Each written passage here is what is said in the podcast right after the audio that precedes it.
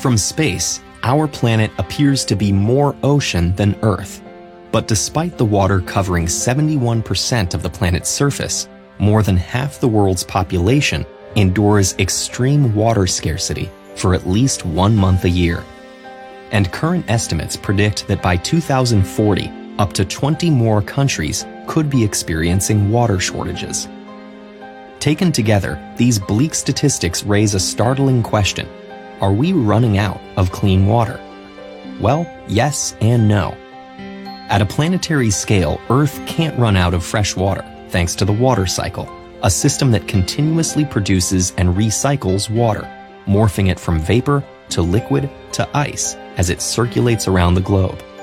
So this isn't really a question of how much water there is, but of how much of it is accessible to us. 97% of Earth's liquid is salt water, too loaded with minerals for humans to drink or use in agriculture. Of the remaining 3% of potentially usable fresh water, more than two thirds is frozen in ice caps and glaciers. That leaves less than 1% available for sustaining all life on Earth, spread across our planet in rivers, lakes, underground aquifers, ground ice, and permafrost. It's these sources of water that are being rapidly depleted by humans, but slowly replenished by rain and snowfall. And this limited supply isn't distributed evenly around the globe.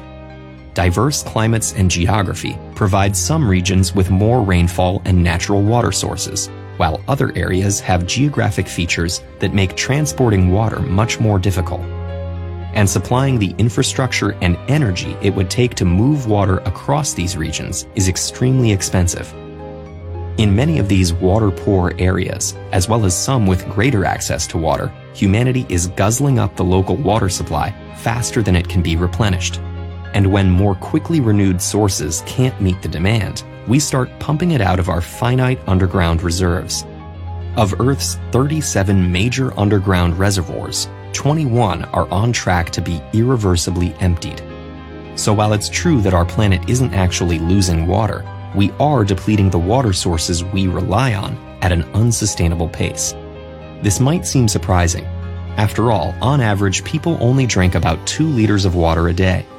But water plays a hidden role in our daily lives, and in that same 24 hours, most people will actually consume an estimated 3,000 liters of water. In fact, household water, which we use to drink, cook, and clean, accounts for only 3.6% of humanity's water consumption.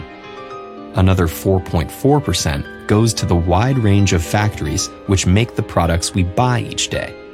But the remaining 92% of our water consumption is all spent on a single industry, agriculture.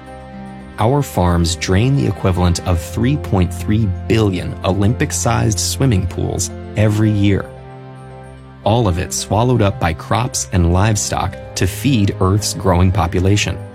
Agriculture currently covers 37% of Earth's land area, posing the biggest threat to our regional water supplies. And yet, it's also a necessity.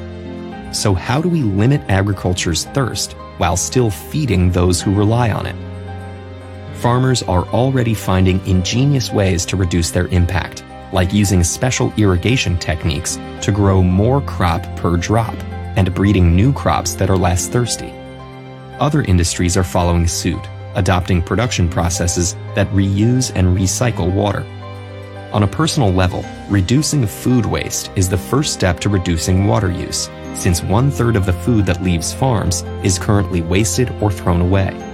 You might also want to consider eating less water intensive foods like shelled nuts and red meat. Adopting a vegetarian lifestyle could reduce up to one third of your water footprint. Our planet may never run out of water, but it doesn't have to for individuals to go thirsty. Solving this local problem requires a global solution, and small day to day decisions can affect reservoirs around the world.